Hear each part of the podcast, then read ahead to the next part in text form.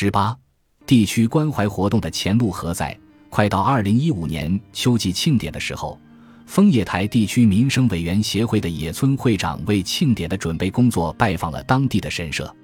野村先生平日里也不休息，每天都在为民生委员的工作而忙碌。作为地区组织的领导，他的职责繁重，但目前面临的最大难题是民生委员的后继者问题。为扩展关怀访问的对象范围，野村先生考虑要增加人手。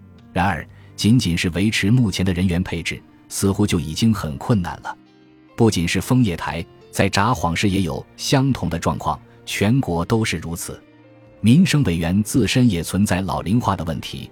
而地区内很难找到愿意继续做这一工作的人，正因为此，虽然我想要扩大关怀活动覆盖的对象范围，但是要增加民生委员的人数几乎不可能。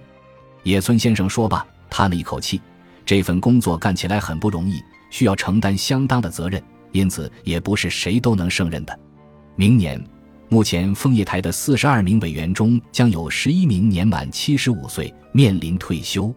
我很担心，到时能否招到十一名新委员来填补空位。照眼下的状况来看，能否维持目前的关怀活动尚且未知。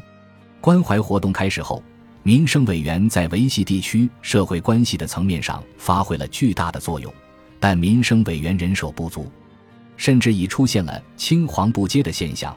由此带来的问题是，地区组织该采取何种方式援助老年人家庭呢？